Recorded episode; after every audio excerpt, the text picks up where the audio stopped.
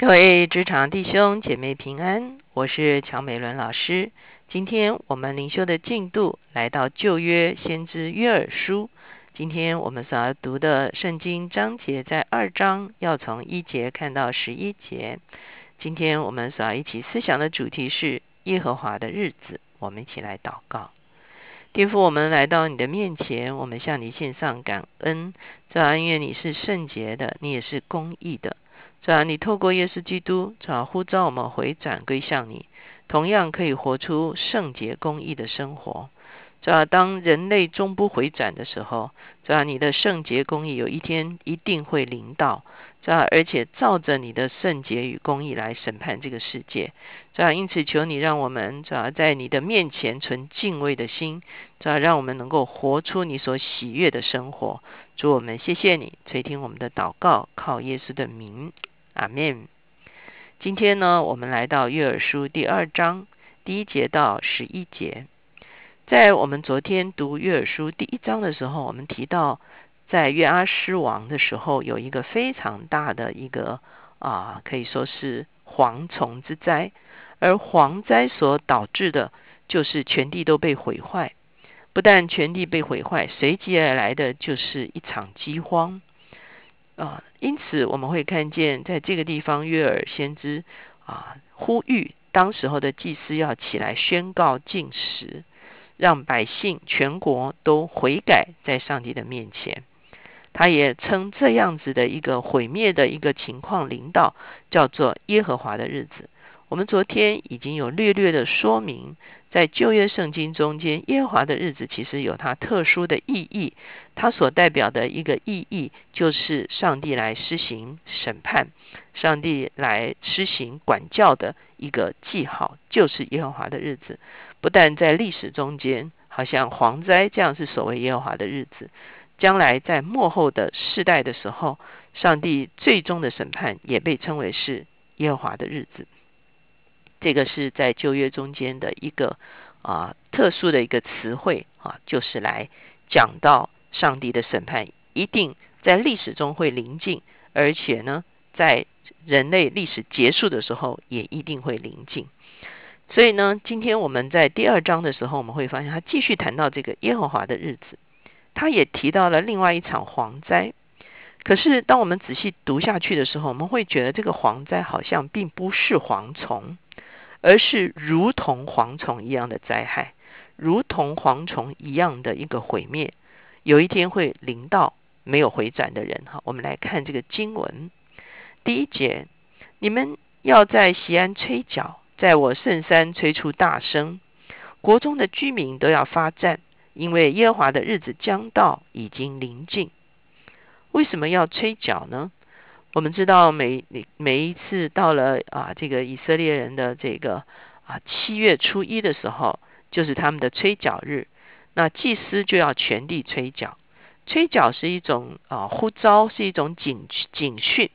那这个呼召跟警讯是说到十天之后，全国都要来守赎罪日。我们知道啊，以色列百姓如果犯罪得罪神，就要去圣殿献赎罪祭。而他们每一年到了七月十五十号的时候，会有一个全国性的赎罪祭，这个等于是国家级的一个啊大祭司带领全国悔改在上帝面前的一个日子。所以吹角日接下去就是赎罪日，所以这两个节期是连在一起的。为什么呢？因为吹角的目的其实就是呼召悔改。祭司的意思是说，十天之后就要守赎罪日了，所以大家要来醒思，要来反省，要来回转，为自己一年中间得罪神、得罪人的事情悔改在神的面前，以至于十天之后守赎守赎罪日的时候，是有一个真实的悔改发生在他们中间。所以这个地方讲到吹角，其实就是呼召悔改。所以呢，在第二章讲到耶华的日子要临近的。这个之前，他就说是要来呼召悔改。为什么有一天耶和华的日子一定会临到？就好像我刚才讲的，不仅仅是历史中间的一场蝗灾，而上帝终末的一个审判临到的时候，它同样也是一个啊这个所谓的耶和华的日子，而他通常是用一个非常可怕的一个方式来形容这个耶和华的日子，所以我们也可以说耶和华的日子是一个所谓可怕的日子第二节，那日是黑暗幽冥、密云乌黑的日子，好像晨光铺满山岭。有一对蝗虫，又大又强，从来没有这样的，以后直到万代也必没有。他形容耶华的日子是一个可怕的日子，而这个可怕的日子所出现的是一支可怕的军队，而这个军队是一个蝗虫式的军队。第三节，他们前面如火烧灭，后面如火焰烧尽，未到以前，地如伊甸园；过去以后，成为荒凉的旷野。没有一样能躲避他们的，就好像我们前面讲的，蝗虫经过的地方全部都是光秃秃的。他说，这个很可怕的蝗虫式的军队来到之前，整个土地像伊甸园一样是丰美的，可是当他们走过之后，就是满目疮痍的。可是这一支蝗虫军队真的是蝗虫吗？我们来看一看第四节，他们的形状如马，奔跑如马兵。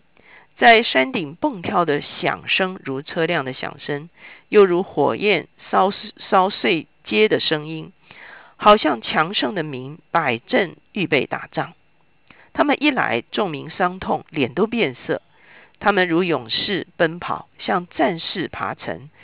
各都步行，不乱队伍，彼此并不拥挤，向前各行其路，直闯兵器，不偏左右。他们蹦上墙，窜上。蹦上城，窜上墙，爬上房屋，进入窗户，如同盗贼。哇！这个蝗虫看起来不像蝗虫，像马。请大家想想看，蝗虫跟马之间的那个啊比例有多多大的差别？哈，蝗虫大概就是一指吧，啊这么大吧。那马呢？马是非常大的。可是这些蝗虫来的时候，好像是一个骑马的军队一样。他们冲入了城城市，跳上了墙垣，冲进了房屋，哈！所以呢，百姓一看见，脸都变了，哈！那这样子的一个，好像是一个军队一样的入侵一样的，就是被称为是这个，好像是这个意象中间，我们可以说是约尔是在意象里面看到一个蝗虫的军队，是非常可怕的一个军队。时节，他们一来，地震天动，日月昏暗。星宿无光，耶和华在他军旅前发生，他的队伍甚大，成就他命的是强盛者，因为耶和华的日子大而可畏，谁能当得起呢？所以现在再一次就讲到很清楚的说，揭示说耶和华的日子是一个可畏的日子，是一个人没有办法承担的日子，而在这个耶和华的日子来到的时候，会有一个像蝗虫、像军队一样的。这样子的一个毁灭，啊，铺天盖地而来。所以，我们看见，事实上，约尔在第一章看见的是一场真实的蝗灾，是一个物质界的蝗灾。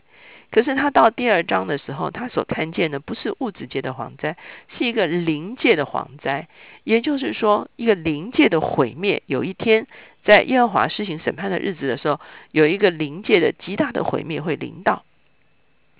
而蝗灾。这个铺天盖地而来的时候，看起来就像是一个毁灭的日子。他从物质界的蝗灾，好像是毁灭临到一样，他就预先看见了有一天，当上帝来向全人类施行审判的时候，那一个毁灭也像蝗灾一样铺天盖地而来。事实上，当我们翻看在启示录里面的时候，我们会看见在启示录也里面也有一场蝗灾。在启示录第九章的地方，我们就看到有一群蝗虫从这个无底坑而出，哈，而且这个蝗虫被描述的就好像是出战的马一样。在第九章第七节，蝗虫的形状好像预备出战的马一样，头上戴的好像金冠冕，脸面好像男人的脸面，头发像女人的头发，牙齿像狮子的牙齿。胸前有甲，好像铁甲；它们翅膀的声音，好像许多车马奔跑上阵的声音。有尾巴像蝎子，尾巴上的毒钩能伤人五个月。有无底坑的使者做他们的王，按希伯来话名叫亚巴顿，希腊话名叫亚波伦，就是毁灭哈。那我们会看见启示录所形容的，也是一个像军队、像马兵一样的一个蝗虫的军队来，而且呢，他们会用他们尾巴像蝎子一样来蛰人，而蛰所蛰的人是什么人呢？我们如果跳回到第九章的前面的时候，我们会发现这一群蝎子是不伤害轻物的，意思就是说，它不是以这个谷物啊、啊树木啊，好像这个果树啊，好像我们第一章所说的一样，作为他们伤害的对象，他们所伤害的是人，而这些人叫做第四节说，唯独要伤害额上没有神印记的人。也就是说，这是一场灵界的毁灭，而这个灵界的毁灭的对象是什么人呢？就是没有神印记的人。但不许蝗虫害死他们，只叫他们受痛苦五个月。哈，所以有一个非常严重的一个痛苦，是从一个毁灭的力量而来。这个毁灭的力量如同蝗虫的军队而来，他所针对的对象是没有神印记的人。我们知道，整个新约翻开的时候，所谓没有神印记的人，其实就是这个生命中间没有圣灵。圣灵就是我们生命的印记，我们是属基督的一个印记。没有圣灵的人，其实就成了一个没有印记的人。而这些没有印记的人，就是这个终末性的毁灭，如同蝗虫的军队来铺天盖地来伤害的时候，真正所伤害的一些对象，就是没有神印记的人。很多的解经家认为，这个是指的在幕后的时代，邪灵的势力大量的被释放出来，哈，邪灵各种的，借着巫术的，借着啊这个这个这个邪情私欲的，借着很多的这些邪灵的影响力，那伤害的就是这些没有神印记、不属神的人，他就成为一个这个邪恶势力所攻击、所压制、所捆绑的一个对象。所以呢，我们来到这个约尔书第二章的时候，我们就看见他讲到，呃，物质界的蝗虫固然可怕，可是一个灵界的一个如同蝗虫军队一般的灾害临到的时候，其实更是可怕。我们看见，当人终不悔改的时候，有时候大自然会因为我们而受损伤，而人终不悔改的时候，最后邪灵的力量似乎被释放出来，所伤害的其实正是。没有回转向上帝的人，求神来帮助我们，保守我们在这幕后的世代，当邪灵的啊力量非常啊巨大的啊一个大放送的时候，求神帮助我们能够在真理的站立得住，也让我们领受圣灵成为我们生命的印记，在这样子的一个好像铺天盖地的一个啊一个毁坏领导的时候，让我们可以站立得住，因为我们乃是站立在。基督的救恩之中，我们也占领在圣灵的一个保护的里面。我们一起来祷告，亲爱主，我们来到你的面前，谢谢你。当我们悔改归向你的时候，主啊你在我们的身上画下印记，你让圣灵居住在我们的里面，成了一个凭据，成了一个记号，让我们知道我们是属乎上帝的，让我们知道在这个印记的里面，我们是被保护的。我们实在看见，当人类终不悔改的时候，主要仇敌所释放出来的一个巨大的一个毁灭的力量，主要好像主要在幕后的时代啊，真的是席卷许多人的生命，伤害很多人的生命。主要主要主要主要求你帮助我们，主要在这幕后的时代，不但我们站立得住，主要而且让我们有机会引导更多的人可以归向你。可以领受你自己的印记在我们的身上，让这个印记成为我们生命的一个保护。只要当这个毁灭的力量临到的时候，我们可以站立在基督的里面，完全的被护卫。主我们谢谢你垂听我们的祷告，靠耶稣的名，阿门。因此，我想我们会更珍惜在我们身上属于神的一个印记。